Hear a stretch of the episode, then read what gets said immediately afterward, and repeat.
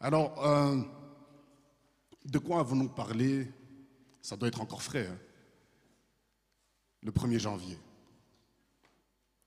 Déjà la nuit du 31 au 1er. Et la suite le 1er. Est-ce qu'il y a quelqu'un qui peut... Erika? Hein? J'ai vu, tu m'as regardé et puis tu as vite baissé les yeux comme ça.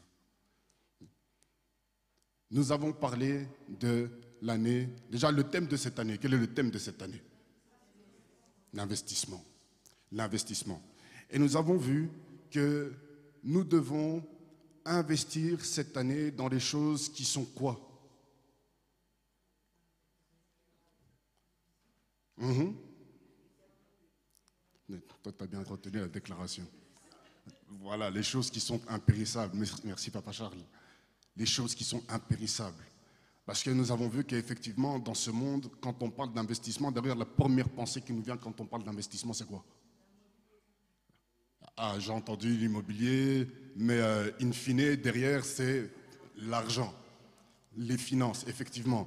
Et euh, lors du message, donc euh, de ce premier message, c'est ce message qui a posé la base pour notre année 2023, nous avons vu un exemple nous disant que effectivement on peut investir et puis paf arrive quelque chose qui fait qu'on perd tout du jour au lendemain. Et donc finalement, même si euh, on dit que par exemple ben, que l'immobilier est une valeur dite refuge, euh, quand il y a euh, un crack sur le marché de l'immobilier, tout le monde commence à paniquer. Il n'y a qu'à voir, je vous rappelle ce qui s'est passé en 2008, la crise des subprimes, quand subitement on s'est amusé à émettre en titre euh, à la bourse les prêts hypothécaires, des gens qui devaient rembourser peut-être des 1000 dollars par mois se retrouvaient à devoir rembourser des 5000, ne pouvaient plus. Il y a des gens qui se retrouvaient avec des biens qui valaient euh, à la base qu'ils avaient acheté à 500 000 dollars. Subitement, eux continuaient à rembourser 500 000 dollars à la banque, mais leurs biens ne valaient plus que 100 000 dollars. Et donc vous voyez que finalement, effectivement, les choses qui sont sur cette terre, même celles qui sont dites étant sûres, étant valeur refuge, peuvent faire défaut. Et voilà pourquoi nous, sommes, nous avons été exhortés pour cette année à investir dans des choses qui sont durables, des choses que l'on va pouvoir emmener, qui vont compter devant Dieu, des choses qui vont compter pour l'éternité. Et ce qu'il y a, c'est que par moments, quand on lit la parole, on regarde qu'il peut y avoir contradiction entre la pensée des hommes et la pensée de Dieu. Notre compréhension à nous de l'investissement n'est pas la compréhension de Dieu. Et on l'a bien rappelé, les richesses dans ce monde ne sont pas mauvaises, mais nous ne devons pas y être attachés. Et dans la déclaration qui, émane justement de ce message que nous avons reçu, il nous a été rappelé que là où se trouve notre trésor, c'est là aussi que se trouve notre cœur. Et donc nous devons nous appliquer à investir, à attacher notre cœur aux choses qui comptent. Amen. Alors, ce que nous voulons voir aujourd'hui, c'est que dans l'investissement, on peut investir en soi, forcément, on peut investir dans les autres, et finalement, sa conduite, la conduite que l'on a en tant qu'enfant de Dieu, ce sont finalement toujours des actes qui, in fine, qu'on le veuille ou non, vont compter pour quelque chose. Que vous le vouliez ou non, les actes que vous posez vont compter pour quelque chose. Euh, qu'on le veuille ou non, on sème quelque chose. Vous me suivez? Je veux dire, la vie, c'est action-réaction, n'est-ce pas? Je te dis bonjour, tu me réponds. C'est surprenant. Action-réaction, n'est-ce pas? Mais si euh, je te parle, que tu ne me réponds pas, ou si tu me dévisages de façon étrange, tu vois bien que ça va avoir de toute façon, qu'on le veuille ou non, cela aura un effet sur moi, n'est-ce pas? Donc, qu'on le veuille ou non, dans cette vie, tout ce que l'on fait a quelque part une conséquence. Donc à nous maintenant d'avoir, euh, de poser des actes qui vont être positifs pour nous, plutôt que de poser des actes qui vont nous conduire à, à recueillir des effets négatifs. Vous me suivez toujours? Amen? Ok, on est ensemble. Alors aujourd'hui, ce que nous voulons voir, c'est au travers de la vie d'une personne. Et cette personne, elle est intéressante à plus d'un titre, et nous allons voir pourquoi. Parce que cette personne va nous montrer justement que, euh, elle va nous montrer les, si je peux dire, les actes que l'on peut poser et des actes qui sont agréables à Dieu. Des actes qui sont agréables à Dieu. C'est-à-dire que, in fine, les actions que l'on va poser, eh bien, euh, vous le savez, je veux dire, euh, qui, considère avoir fait quelque chose de bien cette semaine? Je vais commencer par le plus facile, ou est-ce que peut-être c'est le plus dur? Parce que c'est le plus dur hein, de dire qu'on a fait quelque chose de bien cette semaine. Allez, ok, je vais, je vais prendre l'autre. Qui considère qu'il a fait quelque chose qu'il aurait pu mieux faire cette semaine? Ok, d'accord. Mais euh, on n'est pas tous mauvais quand même. Il y a bien quelque chose où vous vous dites, allez, ça j'ai quand même bien fait. Hein? Non? Oui? Allez, je vais, vous, je vais, vous, aider. Il y a quelque chose que vous avez bien fait cette semaine. Eh bien, c'est d'être présent ici ce matin. Déjà. Ça, c'est une bonne chose que vous avez fait ce matin.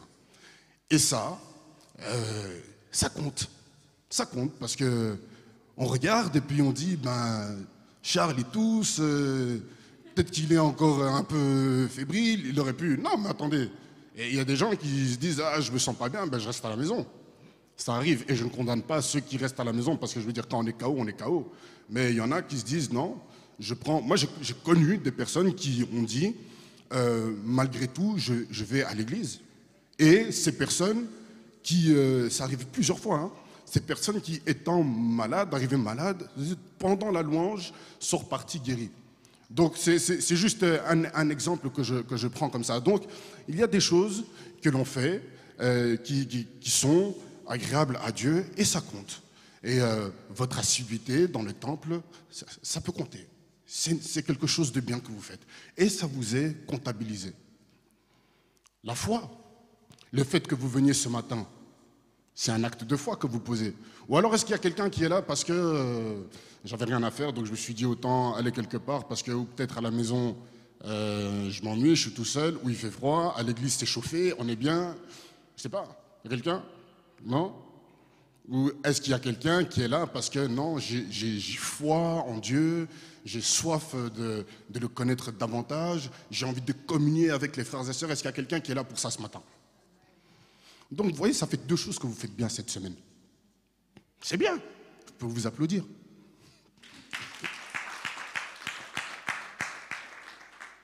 Et donc, ça, là, ayez confiance, ayez foi que Dieu le voit. Je dis toujours, et je le crois, tu n'as pas la force de prier. Tu n'as pas la force de, de, lire la Bible. Tu n'as pas la force de venir à l'église. Et tu te dis, je me connecte quand même. C'est une prière. Tu viens, malgré les difficultés, tu as toutes les raisons du monde de ne pas venir, tu viens. C'est une prière. C'est un acte de foi. Et ça t'est comptabilisé. Alors ce matin, ce que nous voulons voir, c'est la vie d'un homme qui, malgré lui, malgré le contexte, a posé des actes, a vécu une vie qui euh, fait qu'on a rendu de lui un témoignage agréable devant le Seigneur. Je ne sais pas si vous voyez de qui je parle. De qui? Non. Non. Pardon? Alors je vais vous dire, je vais vous donner un indice, ce n'est pas un juif. Il n'est pas juif. Qui a dit? 100%. Bravo. Bravo. Effectivement, nous allons parler de Corneille ce matin. Et nous allons ouvrir nos Bibles dans les livres des Actes au chapitre 10 et nous allons lire des versets 1 à 8. Nous lisons Il y avait à Césarée un homme nommé Corneille, centenier dans la cohorte dite italienne. Cet homme était pieux et craignait Dieu, avec toute sa maison. Il faisait beaucoup d'aumônes au peuple et priait Dieu continuellement. Vers la neuvième heure du jour, il vit clairement dans une vision un ange de Dieu qui entra chez lui et qui lui dit Corneille Et les regards fixés sur lui et saisi d'effroi, il répondit Qu'est-ce, Seigneur? Et l'ange lui dit Tes prières et tes aumônes sont montées devant Dieu, et il s'en est souvenu. Envoie maintenant des hommes à Jopé et fais venir Simon surnommé Pierre. Il est logé chez un certain Simon, corroyeur, dont la maison est près de la mer. Dès que l'ange qui lui avait parlé fut parti, Corneille appela deux de ses serviteurs et un soldat pieux d'entre ceux qui étaient attachés à sa personne, et après leur avoir tout raconté, il les envoya à Jopé. Amen. Alors, euh,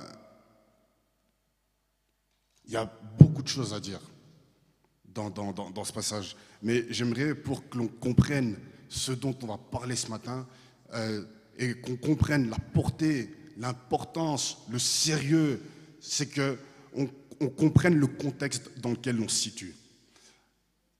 Quand on lit les évangiles, la vie de Jésus, les actes des apôtres, il faut toujours se rappeler qu'on est dans un contexte, et puis même les, lettres euh, les épîtres de Paul et les épîtres qui suivent, en fait, il faut toujours se rappeler qu'on est dans un contexte où euh. Israël, Israël est colonisé. Israël est colonisé, Israël est envahi. Alors j'aime le souligner parce que déjà, je pense qu'ici ça nous parle. Je crois que majoritairement, nous sommes tous, en majorité issus de pays qui ont connu la colonisation. Euh, je me souviens, mon père me racontait, mon père est né dans les, il est dans 45, il me racontait comment ce que euh, il a dû encore étant petit fuir, se cacher parce que on voulait euh, l'attraper pour l'envoyer encore en esclavage, je ne sais où. Donc mon père me raconte ces choses. Donc, imaginez maintenant, vous plongez dans le contexte là, quand on lit les évangiles, il faut se dire, et c'est pour ça que Jésus aussi a, suscité beaucoup d'attentes, notamment envers Pierre qui lui était un zélote. Les zélotes, c'était des, comment dire, c'était, les zélotes, c'était ceux qui, à l'époque, étaient considérés comme des terroristes considéré par les, autorités de l'époque. Maintenant, je ne vais pas, je vais pas comment dire, euh, commencer à rentrer dans, un débat ici, mais voilà, c'est comme ça qu'ils étaient considérés. Parce que eux, c'était vraiment des, rebelles au, nouvel ordre romain établi.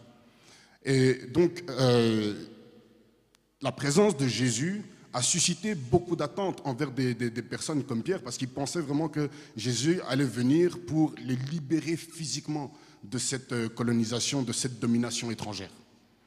Mais Jésus est venu pour apporter autre chose. Donc on est dans ce contexte, on continue de planter le contexte, on est dans ce contexte-là où euh, Israël est colonisé. Israël est colonisé, Israël est, chez lui sans être chez lui, et voilà maintenant qu'on vient lui imposer une manière de vivre. Et voilà maintenant Corneille puisqu'on a parlé de Corneille, vous savez qui est Corneille? Parce que c'est quelque chose que je suppose que vous avez déjà lu plusieurs fois. Corneille, c'est un, un, centenier romain. Corneille, c'est un centenier romain. C'est important de présenter le contexte dans lequel se situe ce passage et de présenter la personne dont on parle pour comprendre la portée. Corneille, c'est un centenier romain. C'est-à-dire que c'est quelqu'un qui est... Euh, c'est un centenier romain, et on, dit il est centenier romain de la cohorte dite italienne.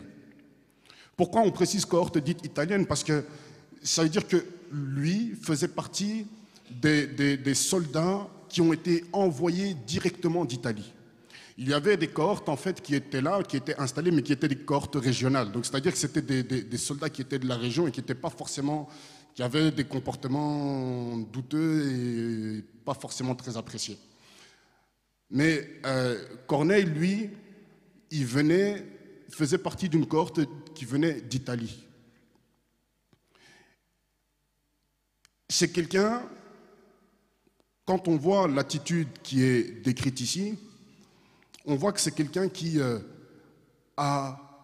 Imaginez-vous un peu, quand un colon vient chez vous, qu'est-ce qu'il fait?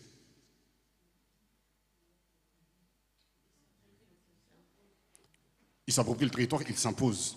Et il s'impose comment? En donnant des ordres, mais, pardon? Il est menaçant, c'est vrai, mais il y a autre chose que Il prend les finances, il assujettit, et surtout, ce qu'il fait, il, va démanteler. Il va démanteler euh, la, Vous voyez, il y, a, beaucoup de, peuples, il y a des gens qui ont, perdu leur, culture, ils ont perdu leur histoire, euh, ils ont perdu parfois la langue, les, dialectes. Et donc, normalement, un colon, quand il arrive, il arrive pour, euh, pour finalement détruire et imposer sa façon de voir les choses. Ce qu'on voit ici avec Corneille, c'est intéressant. C'est qu'on dit que, si on comprend bien, c'est qu'il il s'est intéressé au contraire. Lui s'est intéressé à la culture du lieu où il, a, où il arrivait. Il n'est pas arrivé en disant maintenant vous allez adorer mes dieux. Mais il a commencé à adorer le Dieu des Juifs il a commencé à suivre les coutumes des Juifs. Il a commencé, on précise, hein, c'est à quelle heure que l'ange lui apparaît? Exactement, merci. à 3 heures de l'après-midi. La neuvième heure, c'est-à-dire 3 heures de l'après-midi. Mais c'est l'heure à laquelle, dans la culture juive, c'est le moment, c'était le moment de la prière. Donc c'était quelqu'un qui vraiment, malgré le fait qu'il était investi de l'autorité et de pouvoir dire maintenant vous allez arrêter d'adorer euh, votre Dieu, vous allez maintenant adorer, comme je vous dit, d'ailleurs ceux qu'on va trouver en train d'adorer, on va les... Non, c'est pas ce qu'il a fait. Lui, au contraire, il s'est investi. Il s'est imprégné de cette culture. Il s'est lui-même plongé dedans. Le contexte dans lequel euh, on vit aussi, il faut comprendre donc que Corneille, quand il fait ça, on est dans un contexte où il n'y a pas de contact entre les juifs et les non-juifs. Vous voyez, il n'y a pas de contact entre les juifs et les non-juifs. Il y a les, juifs d'un côté euh, et, les non-juifs de l'autre, euh, qu'on appelle païens ou gentils, mais voilà, il y a les juifs d'un côté et les non-juifs de l'autre. Puis il y a aussi le fait que le salut est entré dans le monde. Jésus-Christ a donné sa vie à la croix. Nous sommes après la résurrection. Jésus-Christ a donné sa vie à la croix. Euh, on est dans les, actes des apôtres. Euh, les apôtres ont commencé à prêcher. Euh, des, âmes sont sauvées. L'Église commence à grandir. Et on voit que ce sont surtout des, des juifs qui se convertissent. Et donc on est encore dans un contexte où les juifs pensent, sont convaincus, sont persuadés que le salut n'est que pour eux, leur est réservé. Et donc de ce fait, il faut comprendre que les non-juifs, eux, n'ont pas l'assurance d'avoir droit au salut. Comprenez? Ils n'ont pas cette assurance-là. On plante toujours le contexte. Hein. Et aussi, la présence de Pierre. Et je souligne bien la présence de Pierre le Zélote, qui va renforcer le caractère spécial, voire l'importance du salut entré dans la maison de Corneille, le Romain. Pourquoi est-ce que je salue le, comment dire, le caractère le zélote de Pierre? Euh, vous vous souvenez de ce que Pierre a fait? Qu'est-ce que Pierre a fait? Exactement. Pierre a coupé l'oreille. Donc Pierre, c'est quelqu'un de téméraire qui, quand on arrivait pour arrêter Jésus, n'a pas hésité à, sortir son arme et euh, couper l'oreille. Effectivement, il a le sang chaud. C'est exactement ça. Il avait le sang chaud. Donc imaginez maintenant que c'est ce monsieur-là au sang chaud, c'est lui-là maintenant qui va aller pour faire ce qui est ici en fait, ce, passage-là de, de, Corneille. C'est vraiment un, selon les commentaires, c'est un, moment clé dans la vie de l'Église et le, salut pour, en tout cas dans la compréhension de ce que le salut est pour tous. Le salut est pour tous. Ce que nous voyons ici, c'est que Dieu ne fait exception de personne. Amen. Et justement, nous allons voir au travers des actes de Corneille comment justement ces actes ont attiré le regard de Dieu sur sa vie. Il y a des choses que l'on fait dans la vie, des actes que l'on pose dans la vie, qui sont véritablement une semence pour nous devant Dieu. On ne s'en rend pas forcément compte. Et peut-être même que c'est fait de façon désintéressée, mais il y a des actes que vous posez dans la vie, que ce soit pour vous ou envers quelqu'un d'autre, qui vont véritablement parler pour vous devant Dieu. Et je veux que nous en ayons l'assurance ce matin. Amen. La première chose que l'on peut voir, c'est que on dit que Corneille est un homme pieux. C'était un homme pieux. Et souvenons-nous que lors de notre premier message de, Nouvel An, euh, on a parlé de la piété. On a dit que nous devons vivre dans la piété et que la piété euh, se vit de deux manières, qu'elle se vit de façon extérieure et qu'elle se vit également de façon intérieure. Et que la piété, c'est en fait un culte que l'on rend à Dieu. Donc le culte que l'on rend à Dieu, ce n'est pas seulement le culte que l'on rend ici ce matin, mais c'est dans tout ce que l'on fait en réalité. Dans tout ce que nous faisons, notre manière de vivre doit être un culte que nous rendons à Dieu. Et qu'est-ce que nous dit le passage ici? La première chose que l'on voit, c'est que euh, Corneille est quelqu'un de pieux. C'est la parole qui le dit. Il ne le dit pas de lui-même, mais c'est la parole qui nous dit que Corneille était quelqu'un de pieux. C'est-à-dire que est appelée pieuse une personne attachée aux pratiques liées à, des croyances religieuses. Ou quand on regarde dans le dictionnaire la définition, c'est que c'est défini comme une vertu qui dispose à rendre à Dieu l'honneur qui lui est dû par les actes extérieurs de la religion. Maintenant, il ne s'agit pas ici de, juste faire. Vous savez, il y a des gens qui disent, euh, comment dire, je suis chrétien mais euh, pas pratiquant. Vous voyez? Est-ce qu'il y, y, y, en a parmi nous des chrétiens non pratiquants? Non, je, provoque. non, c'est-à-dire que quand on se dit chrétien, c'est un style de vie. C'est pas de la religion. Et souvent, quand on me pose la question, je dis ben en fait euh, non, c'est pas que c'est pas pour moi, c'est pas de la religion, c'est juste c'est un style de vie. C'est un style de vie. J'ai choisi de vivre comme ça, donc euh, c'est voilà, j'ai pour modèle Jésus-Christ et euh, j'essaie de m'efforcer à me, me rapprocher le, plus possible de, de, lui, du modèle qu'il nous a laissé. Et donc la piété, ça commence forcément, ça commence d'abord à l'intérieur.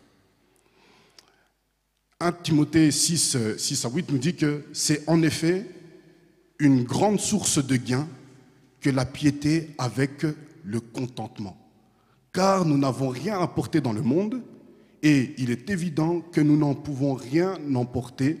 Si donc nous avons la nourriture et le vêtement, cela nous suffira. C'est Paul qui parle à Timothée. Et dans la version de Summer, le même verset, il dit la véritable foi en Dieu. Donc quand il parle de la, piété, donc dans la version Summer, c'est écrit différemment. Il dit, là, il dit la véritable foi en Dieu est en effet une source de richesse quand on sait être content avec ce qu'on a. Nous n'avons rien à porter dans ce monde et nous ne pouvons rien en emprunter. Tant que nous avons nourriture et vêtements, nous nous en contenterons. On peut prendre un exemple quand on parle ici de, justement qu'on n'a rien porter et qu'on repartira avec rien. On peut prendre ici l'exemple de Job, dans Job au chapitre 1, les versets 20 à 22. Et si même on commence, euh, on va, on va pas aller jusque-là, mais je crois que vous connaissez la manière dont le livre de Job commence, où on parle de Job, on, décrit Job en disant que Job était quelqu'un voilà, qui, craignait Dieu. Et puis, déjà, le, livre commence comme ça, en disant que Job était quelqu'un qui, craignait Dieu. Et puis, Dieu lui-même témoigne de, de, Job à, Satan en lui disant Est-ce que tu as vu euh, Job Comment est-ce qu'il est vraiment euh, Comment est-ce qu'il me craint C'est quelqu'un vraiment de droit qui est. Et voilà, ensuite, après, on sait ce qui se passe. Et voilà maintenant la, la réaction de Job quand le malheur le frappe. Il dit Alors Job se leva, déchira son manteau et se rasa la tête, puis se jetant par terre, il se prosterna et dit Je suis sorti nu du sein de ma mère, et nu je retournerai dans le sein de la terre. L'Éternel a donné et l'Éternel a ôté, que le nom de l'Éternel soit béni. En tout cela, Job ne pécha point et n'attribua rien d'injuste à Dieu. Et donc, ce qu'on veut voir ici, c'est que c'est ça, c'est effectivement une attitude pieuse. C'est-à-dire qu'on voit que Job n'était pas quelqu'un qui euh, avait un discours euh, comment dire, euh, droit, correct, juste parce qu'il avait les richesses et qu'il avait, qu'il était bien à tout point de vue. C'est que même quand le malheur l'a frappé, il a fait une démonstration de vraiment de la crainte de Dieu jusqu'au bout, dans le malheur. C'est souvent justement dans l'épreuve qu'on peut attester de notre piété ou pas envers le Seigneur, n'est-ce pas? Et donc là, on voit qu'on comprend que la piété se manifeste de façon extérieure, mais elle doit avant tout être intérieure, ou alors, comme je le disais, ça devient de la religion, et ce n'est pas ce que Dieu veut de nous. Notre comportement extérieur doit véritablement refléter notre être intérieur. On pourrait même parler de droiture et d'intégrité. La piété qui est donc agréable à Dieu est celle qui à l'extérieur manifeste ce qui se trouve à l'intérieur et que Dieu seul peut voir. Le psaume 133, les versets 33 à 34 nous disent ceci. Dit, c'est même un cantique que, que j'aime beaucoup, qui dit Sonde-moi, ô Dieu, et connais mon cœur. Éprouve-moi et connais mes pensées. Regarde si je suis sur une mauvaise voie et conduis-moi sur la voie de l'éternité.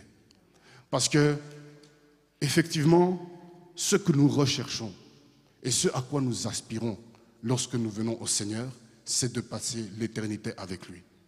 Alors ne nous laissons pas happer par les choses de ce monde. Les richesses de la terre ne sont pas mauvaises, mais nous ne devons pas leur donner l'importance qu'elles ne doivent pas avoir. La deuxième chose que nous voyons, c'est que Job, euh, pardon Job, Corneille. Donc la première chose que nous avons vue, c'est quoi? Le premier acte dont on parle, c'est... Voilà, Amen, la piété. Ça suit bien là. Alors la deuxième chose que nous allons voir,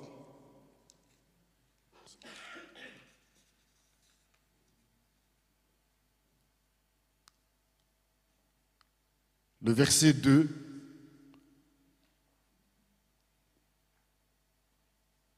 nous dit qu'il était pieux et qu'il craignait Dieu. Il craignait Dieu. La crainte de Dieu, ce n'est pas la peur d'un Dieu qui punit, d'un Dieu qui, euh, à la moindre erreur, châtie. Ce n'est pas de cela qu'on parle ici. Mais la crainte dont on parle, c'est un profond respect de Dieu. C'est vraiment un profond respect, c'est-à-dire en, en tout. C'est-à-dire que Dieu est au centre de ma vie. Et je vais m'appliquer à faire ce que Dieu me demande de faire dans sa parole. C'est ça, véritablement, la crainte de Dieu. Ce n'est pas que quand on s'approche de Dieu, on en a peur. Non, bien au contraire. On s'approche de lui tout en respectant qui il est, avec confiance, avec humilité, et par amour, justement, celui qui aime Dieu, qu'est-ce qu'il va faire? Eh bien, il va faire ce que Dieu lui demande. Celui qui aime ses parents, il obéit à ses parents, n'est-ce pas? Et vis-à-vis, dans un couple également. Dire dans un couple également, si on a du respect pour sa femme, si on a du respect pour son mari, on sait ce qui est agréable à son époux, on sait ce qui est agréable à son épouse, eh bien, on va agir conformément, n'est-ce pas? Les mariés, vous êtes d'accord avec moi ou non Oui Papa Charles, tu n'es pas d'accord avec moi? Ah, il a un avec les yeux, d'accord. Euh, donc voilà, la crainte. Mais craindre Dieu, c'est comme la piété, ça commence dans le cœur, ça se manifeste aussi à l'extérieur. Et ça va nous amener vers notre, point, vers notre autre point. Mais on va passer d'abord par euh, Deutéronome, chapitre 10, versets 16 à 20. Je me souviens, il y a longtemps, c'est pas le moment de Boissy, si tu te souviens, ou si d'autres qui étaient là, peut-être c'était à la rue de Strasbourg, on avait eu euh, des jeunes missionnaires qui étaient venus et nous avaient parlé de qu'est-ce que c'est effectivement craindre Dieu. Et c'était, je pense, c'était ce passage-là qu'on avait lu. Vous circoncirez donc votre cœur et vous ne raidirez plus votre cou, roidirez plus votre cou. Car l'Éternel, votre Dieu, est le Dieu des dieux, le Seigneur des seigneurs, le Dieu grand, fort et terrible, qui ne fait point exception des personnes et qui ne reçoit point de présent. Et là, regardez ici, qui fait droit à l'orphelin et à la veuve, qui aime l'étranger et lui donne de la nourriture et des vêtements. Vous aimerez l'étranger, car vous avez été étranger dans le pays d'Égypte. Tu craindras l'Éternel ton Dieu, tu le serviras, tu t'attacheras à lui et tu jureras par son nom. La crainte de l'Éternel, c'est aussi quelque chose d'actif. Ce n'est pas juste dans le cœur que ça se passe, mais c'est aussi justement d'avoir soin des gens qui sont autour de soi. Et cela nous emmène justement vers notre autre point, où euh, on voit la troisième chose que fait Corneille.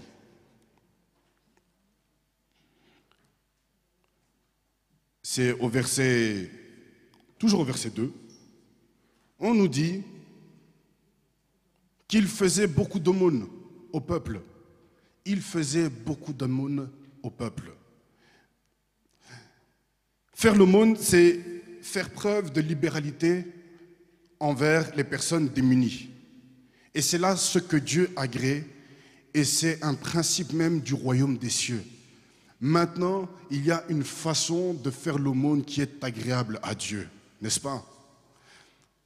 Quand, si je viens et que je commence à vous raconter, ah, tu sais comment j'ai aidé mon frère là, il était dans le besoin, mais bon, voilà, c'est pas pour dire, hein, euh, c'est pas pour me vanter, mais voilà, je, suis intervenu vraiment. Ah, si, non, si je n'étais pas intervenu, ah, c'était catastrophique pour lui, quoi. Non, mais bon, Dieu m'a utilisé. Hein. Ça, c'est pas de l'aumône, ça. Ça, c'est pas de l'aumône. Et en plus, comme je suis Moulouba moi-même, je sais déjà ce qui va suivre. Hein? Vous connaissez des Moulou vantards. Mais c'est pas ça. C'est pas ça faire l'aumône. L'aumône, Jésus dit, bon, je m'excuse auprès des, des je me suis permis parce que je suis moi-même Moulouba. Donc c'est entre nous.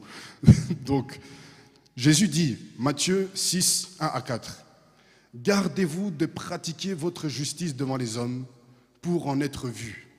Autrement, vous n'aurez point de récompense auprès de votre Père qui est dans les cieux.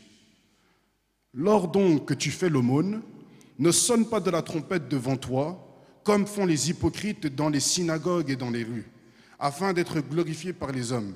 Je vous le dis en vérité, ils reçoivent leur récompense. Mais quand tu fais l'aumône, que ta main gauche ne sache pas ce que fait ta droite, afin que ton aumône se fasse en secret, et ton Père qui voit dans le secret te le rendra. Amen. Papa Bruno, vendredi, a justement fait une parenthèse en parlant de, philanthropie. Qui a suivi vendredi le culte? Merci.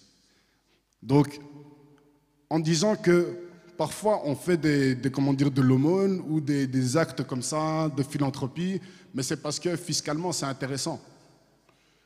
Et eh oui, on se dit, on calcule, hein, on se dit, bon, euh, les impôts. En fait, il y a même des gens, c'est parce qu'ils ont. Il y a, y, a, y a, un métier vraiment. Hmm. Est-ce qu'il y a quelqu'un ici qui est. Euh, fiscaliste ou euh, spécialiste en taxes? Ces gens sont, redoutables. Donc, ils vont vous expliquer comment faire pour optimiser fiscalement vos revenus. Et à un moment donné, ils vont vous dire, là, ce serait bien que tu fasses des dons à hauteur d'autant. Comme ça, ça va être déduit fiscalement, tu ne seras pas imposé dessus. C'est ce que papa Bruno nous expliquait vendredi, n'est-ce pas? Et à juste titre, parce qu'il y a effectivement des gens qui donnent comme ça, et c'est pas ça la véritable aumône. C'est pas ça. Parce que là, en fait, on fait ça encore en recherchant son propre gain.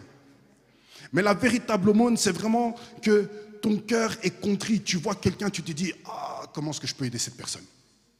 Et quand tu, tu trouves le moyen d'aider cette personne, tu y vas de façon discrète et c'est entre toi et la personne. Et c'est même encore mieux si la personne ne sait pas que tu l'as aidé. Il y a parfois, ça peut arriver, il y a, des gens qui euh, sont euh, arrivés chez eux et puis euh, ont trouvé une enveloppe. Ils ne savent pas de qui ça vient. Mais il y a quelqu'un qui a été touché et qui voilà. Moi, je me souviens, un jour, il y a une personne qui est venue à la fin d'un culte, m'a glissé une enveloppe dans la main et est partie. J'ai même pas eu le temps de dire quoi qu'est-ce que. Ah, je dis, Seigneur, merci. Elle n'en a plus jamais reparlé. Un véritable aumône, c'est quelque chose qui part dans le cœur, ça se fait entre toi et Dieu. Si tu fais tes virements pour, euh, je ne sais pas moi, la Croix-Rouge ou peu importe, c'est entre toi et Dieu que ça regarde. Ou quand on fait les appels ici à l'église, ici c'est différent. Ici, c'est différent parce qu'on est tous ensemble, voilà, on décide ensemble, c'est un projet collectif de l'Église. Mais ce n'est pas maintenant qu'on va aller commencer à chanter que nous, El Shaddai, euh, on a fait ceci, on a fait cela, on a fait cela. Non, ça c'est entre nous. Nous le faisons parce que c'est la mission de l'Église. Mais ce n'est pas pour aller dire que nous, nous sommes une Église qui faisons de l'aumône. Non. Encore heureux qu'on le fasse. C'est notre rôle en tant qu'Église, non? Amen.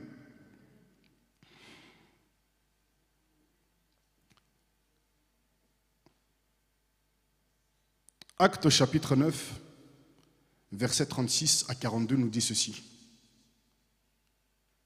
Et j'ai trouvé ça très intéressant. Parce que Acte 9 et 10, tous les événements qui se passent, je ne sais pas si ça se passe vraiment tous à vraiment la, chronologie est, vraiment celle-là, mais j'ai trouvé très intéressant que le 9 et le 10 se trouvent là comme ça. Parce que dans le 9, c'est là qu'on nous dit ceci verset 36 à 42, on nous dit Il y avait à Jopé, parmi les disciples, une femme nommée Tabitha, ce qui signifie Dorcas. Elle faisait beaucoup de bonnes œuvres et d'aumônes. Elle tomba malade en ce temps-là et mourut. Alors, vous voyez ce qui est intéressant Je fais une pause. C'est que on ne dit pas si son aumône qu'elle faisait était forcément conforme à ce que dit Jésus au chapitre 6 de Matthieu. Vous en conviendrez avec moi, on ne le dit pas. Mais on le comprend par la suite. Parce qu'il dit, après l'avoir, donc, euh, elle tomba malade en ce temps-là et mourut. Après l'avoir lavée, on la déposa dans une chambre haute. Comme Lyde est près de Jopé, les disciples ayant appris que Pierre s'y trouvait, envoyèrent deux hommes vers lui pour le prier de venir chez eux sans tarder. Pierre se leva et partit avec ses hommes. Lorsqu'il fut arrivé, on le conduisit dans la chambre haute.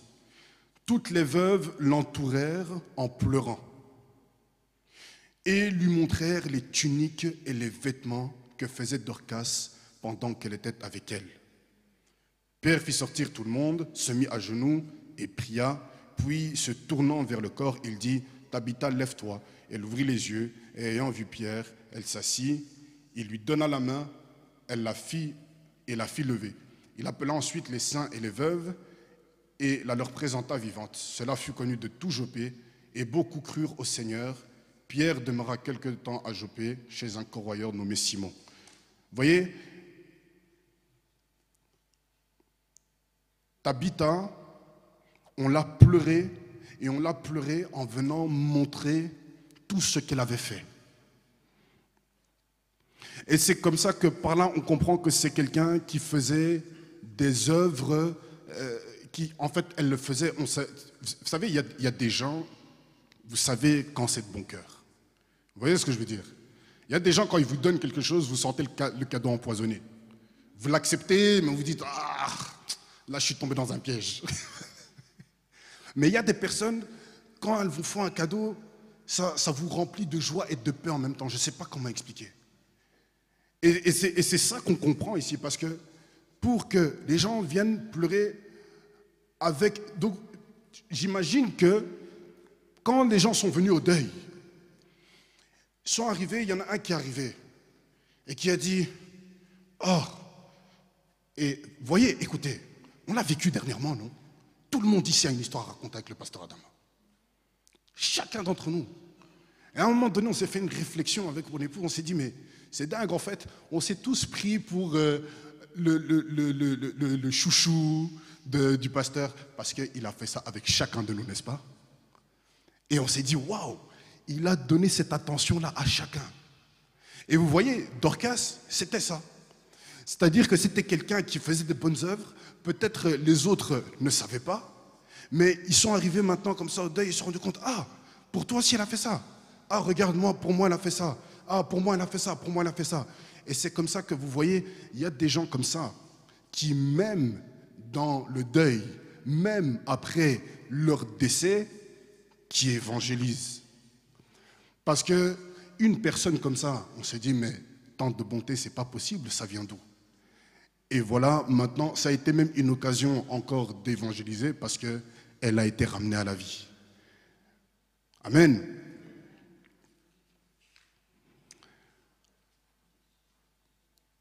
Nous allons voir, alors il y a beaucoup de choses encore à voir dans, ce passage, mais nous allons terminer avec euh, un dernier point.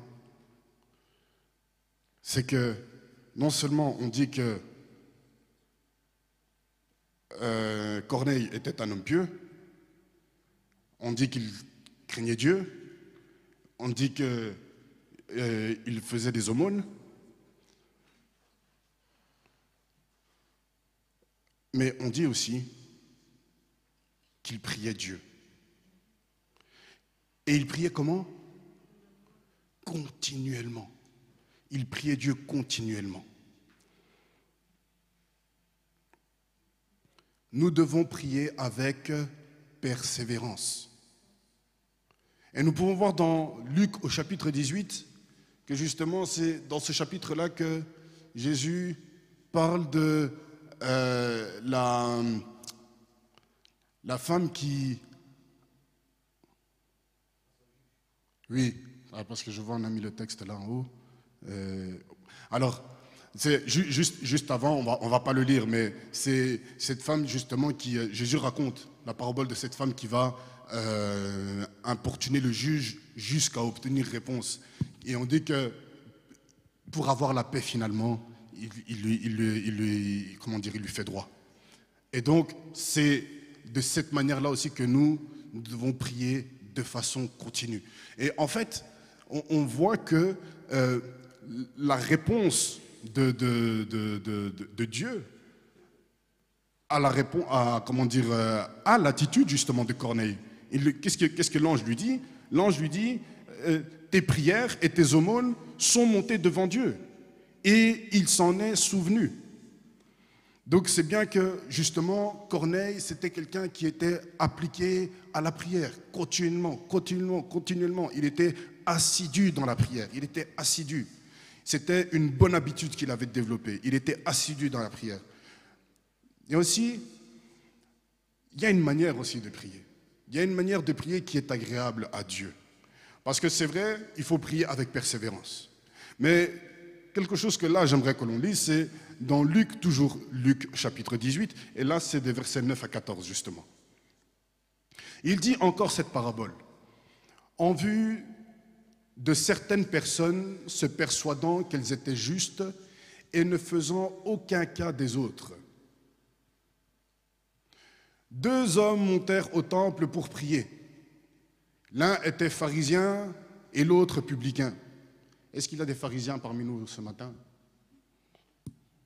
Ou des publicains Non ben, Je sais que personne ne va lever la main. Mais voilà ce qui est dit. Et c'est intéressant. Honnêtement, quand je lis ça, moi, ça fait quelque chose, ça me fait, ça bouillonne en moi quand je, quand je lis ça. Parce que le pharisien debout priait ainsi en lui-même. Ô Dieu, je te rends grâce de ce que je ne suis pas comme le reste des hommes qui sont ravisseurs, injustes, adultères ou même comme ce publicain. Je jeûne deux fois la semaine, je donne la dîme de tous mes revenus. Et puis, le verset 13 continue, le publicain se tenait à distance, se tenant à distance, n'osait même pas lever les yeux au ciel mais il se frappait la poitrine en disant, Ô Dieu, sois apaisé envers moi, qui suis un pécheur. Je vous le dis, celui-ci descendit dans sa maison justifié plutôt que l'autre, car quiconque s'élève sera abaissé, et celui qui s'abaisse sera élevé. Il y a une attitude à avoir dans la prière. Et comme je le disais, la prière en introduction, c'est premièrement une attitude de cœur. Il y a des personnes, vous savez, c'est quelque chose qu'on essaie de travailler avec les enfants à l'école du dimanche. Avec les enfants, on, leur explique que prier, c'est tout simplement parler à Dieu. Et je veux encourager quelqu'un ce matin. Encourager quelqu'un ici dans la salle ou quelqu'un qui nous suit au travers des, réseaux sociaux ne, vous laissez pas impressionner par la prière des uns et des autres. C'est juste une expression devant Dieu. Il faut vous dire tout simplement, quand vous voyez des gens super expressifs, soyez contents pour eux. Et soyez contents aussi pour ceux qui, sont tout calmes. Parce que c'est chacun à sa manière et c'est chacun avec son Dieu. Vous savez, qui sont les parents ici? Levez la main les parents. Levez la main ceux qui sont issus d'une fratrie, qui ont, des, qui, ont des frères, des sœurs. Vous avez des frères, des sœurs, ok. Euh, vous, voyez la relation que vous avez avec vos parents, n'est-ce pas? Moi, il y a des choses. Ah, si j'avais dit ça à mon père. Ah, mais mes petites sœurs. Ah, quand moi, on me disait, je suis pas ton grand-père. Hein. Dit, mais elle quoi? Tu es son grand-père. Parce qu'on n'a pas la même relation. C'est comme ça, on n'a pas la même relation. Il y a des choses que euh, Ornella va, me dire que je ne sais pas, qu'elle dira peut-être pas à quelqu'un d'autre. Elle va, se, permettre de, de, me faire une gentille remarque, comme, comme elle-même a le secret. mais parce que si on est là, c'est comme ça. Et elle sait qu'elle peut me parler comme ça. Mais elle ne va pas le faire avec quelqu'un d'autre. Et ça ne veut pas dire pour autant qu'il n'y a, pas, a pas de respect ou qu'il n'y a pas. Mais les relations sont différentes. Et même dans, une famille, des, enfants, des enfants, je suppose que vous n'avez pas tous la même relation avec vos enfants. je veux dire, vos enfants ont des caractères différents, n'est-ce pas? Euh, moi, enfin, je vois mes enfants, je vois qu'ils ont, ils ont des caractères différents. C'est indéniable. Nos enfants ont des caractères différents et pourtant, ils restent nos enfants.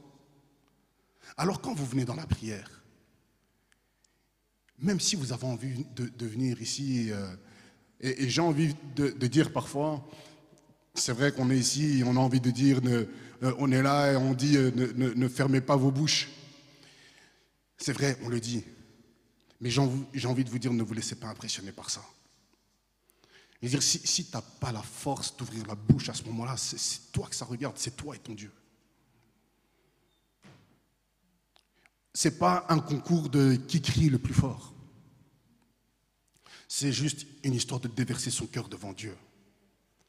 Mais si tu as besoin de crier ce jour-là, parce que c'est chaud, si tu as besoin de crier Jésus, fils de David, parce que tu sais que c'est la seule occasion que tu as, parce que tu sais que tu ne sais pas si, comme, euh, parce qu'il faut se dire, hein, Jésus c'était comme, euh, comment on appelle ça?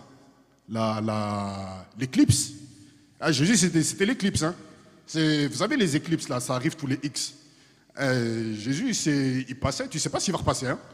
Donc là, vous voyez comme il y a des gens qui sont partis, qui ont payé des voyages pour aller voir les éclipses lunaires, solaires, tout ce que vous voulez. Donc, l'aveugle là, quand il entend que Jésus passe, il dit Wallah billah, aujourd'hui c'est aujourd'hui. Il dit Aujourd'hui, si tu ne m'as pas entendu crier, mon gars, tu vas m'entendre crier. Jésus, fils de David, oh, tais-toi, laisse-moi tranquille. Jésus, fils de David. Si tu as besoin de crier, crie. Déverse ton cœur. C'est ton cœur. C'est le cœur que Dieu t'a donné. Et lui seul connaît ton cœur. Mais prie-le avec sincérité et avec humilité, en ne te pensant pas supérieur à ton voisin. Parce que toi, tu es tout le temps là, et lui, il est pratiquement jamais là. Parce qu'à la fin du compte, vous vous souvenez, les ouvriers, hein, les, les ouvriers de la dernière heure, ils ont eu le même salaire. Ils ont eu le même salaire. Et la conclusion à la fin, c'est ben, je, fais ce que je veux de mon argent, je donne à qui je veux. Et puis de l'autre côté aussi, bah, tu qu'à être meilleur négociateur. Et oui, chacun négocie son salaire, n'est-ce pas? C'est vraiment pour dire, c'est chacun avec son Dieu. C'est chacun avec son Dieu. Vous voyez, Corneille, il a la réponse que Dieu lui donne, c'est que Dieu le regarde et sans doute, j'imagine, se dit, ce monsieur-là, je ne peux pas le laisser comme ça. Alors vous voyez comment les choses sont bien faites quand vous lisez la suite. C'est que ces actes ont tellement parlé à Dieu. Ces actes ont tellement parlé à Dieu. Son attitude a tellement parlé à Dieu ce monsieur qui était en position de pouvoir dire, vous allez arrêter d'adorer Adonai ou peu importe comment vous l'appelez, vous allez maintenant commencer à adorer un tel. Il a dit non, moi je vais m'intéresser à ce Dieu-là. Et il s'est laissé toucher. Et il a dit, ce peuple-là, il prie à telle heure, moi aussi je vais commencer à prier à cette heure-là. Et on doit prier continuellement, moi aussi je vais commencer à prier continuellement. Il s'est investi dans ces choses-là. Il s'est investi. On est dans cette année de l'investissement. Voilà des actes dans lesquels Corneille s'est investi. Il s'est investi dans la piété. Il s'est investi à suivre une coutume qui n'était pas la sienne. Pendant que, justement, il y avait des pharisiens qui étaient là pour montrer l'exemple et qui, eux, euh, se croyaient au-dessus de tout le monde. Voilà ce monsieur qui avait certainement droit de vie et de mort sur qui il voulait. Et ce que j'apprécie c'est chez ce monsieur, que je n'ai pas souligné là, mais euh, on dit bien que, avec toute sa maison, cet homme était pieux et craignait Dieu avec toute sa maison. Bien aimé, le peu d'autorité que tu as, le peu d'influence que tu as, qu'est-ce que tu fais avec ça? Voyez, Corneille, lui, il a utilisé son autorité et, forcément de l'autorité se dégage une aura naturelle. Il y a de l'autorité, il y a une aura naturelle qui se dégage. Et de cette aura naturelle, ben, il a fait que. Et c'est intéressant qu'on dise sa maison. On ne parle pas de sa famille, on parle de sa maison. Parce que plus tard, comprenez bien ce que je veux dire. Regardez, plus tard, on dit quoi? Que dès que l'ange qui lui avait parlé fut parti, qu'est-ce qu'on dit? Corneille appela deux de ses serviteurs et un soldat pieux d'entre ceux qui étaient attachés à sa personne. C'est-à-dire que dans sa maison, il y avait un style de vie qui était là. Et un soldat pieux attaché à sa personne. Donc, de sa cohorte italienne. Donc, venu d'Italie aussi avec lui. Qui, lui aussi, a été influencé par Corneille. Il a influencé toute sa famille. Parce que c'était devenu un style de vie pour sa famille.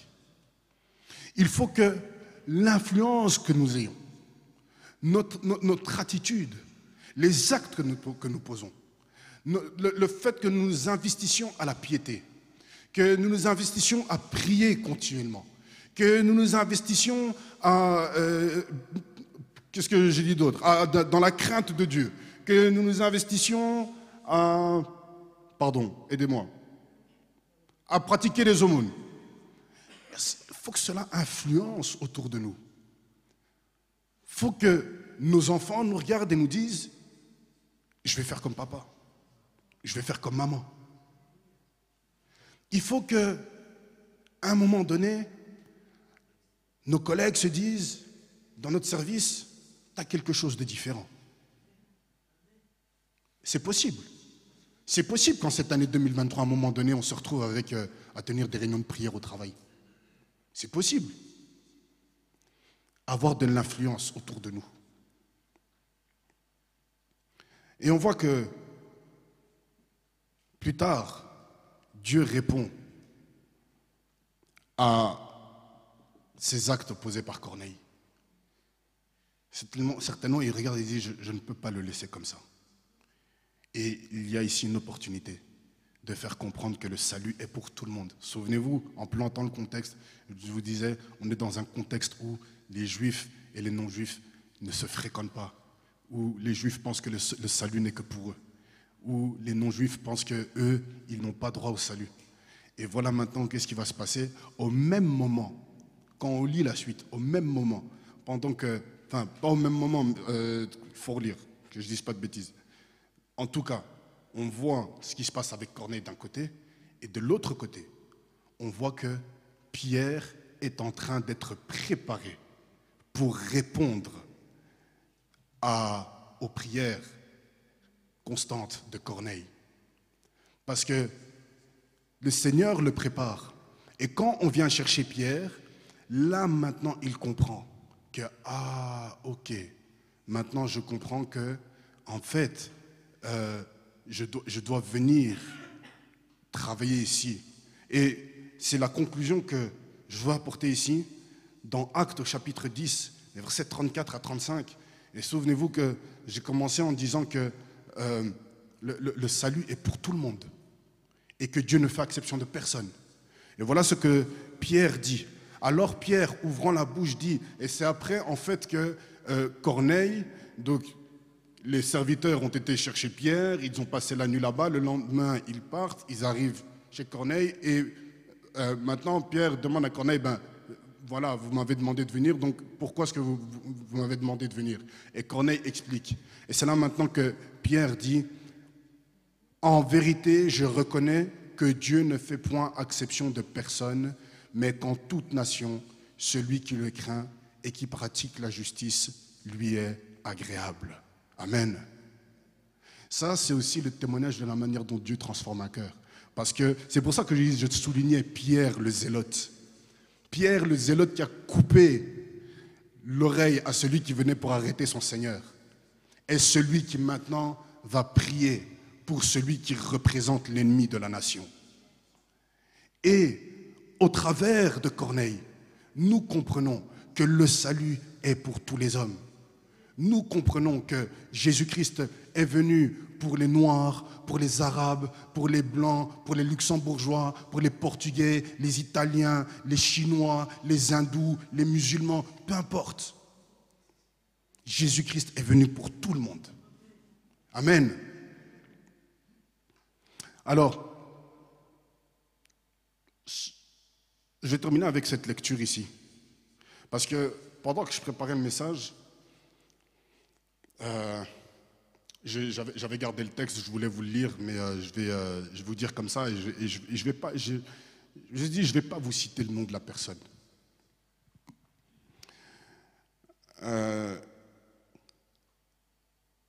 je ne sais même pas, en fait, je suis tombé là-dessus, et j'étais même impressionné moi-même, parce que je ne savais pas que, je ne connaissais pas cet aspect-là de la vie de cette personne. Ce que je connaissais de cette personne, c'est ce que, en bon chrétien, on est prompt à juger parce que ah, lui, euh, il ne se comporte pas bien. Et voilà que maintenant, alors que cette personne n'est plus de ce monde, je lis tout ce que cette personne a fait.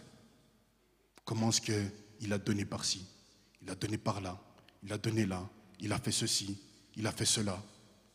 Euh, qu'il avait joué à l'émission Qui veut gagner des millions euh, Who wants to be a millionaire Et il a perdu. Mais, malgré sa défaite, il a dit vu que j'ai joué pour gagner autant et que je n'ai pas gagné l'argent, je le donne quand même. C'était du style, euh, il entend qu'il est dans un café, il entend que la dame là, euh, en fait, elle travaille comme, euh, enfin, je, crois que c'était un job étudiant et qu'elle avait une somme de 5000 pounds à payer et qu'elle ne savait pas comment faire. Et lui, il a fait un don comme ça anonyme. Plusieurs choses comme ça, mais ça, ça s'est su là, maintenant seulement, alors que la personne est partie depuis. Et je dis, waouh. Et qu'est-ce que nous dit Matthieu, chapitre 21, 28 à 31 que vous, que vous ensemble Un homme avait deux fils. Et s'adressant au premier, il dit, Mon enfant, va travailler aujourd'hui dans ma vigne. Il répondit, Je ne veux pas. Ensuite, il se repentit et il alla. S'adressant à l'autre, il dit la même chose et ce fils répondit, Je veux bien, Seigneur, et il n'alla pas. Lesquels des deux a fait la volonté du Père? Ils répondirent, le premier. Et Jésus leur dit, je vous le dis en vérité, les publicains et les prostituées vous devanceront dans le royaume de Dieu. Car Jean est venu à vous dans la voie de la justice, et vous n'avez pas cru en lui. Mais les publicains et les prostituées ont cru en lui, et vous qui avez vu cela, vous ne vous êtes pas ensuite repentis pour croire en lui. Que Dieu nous bénisse.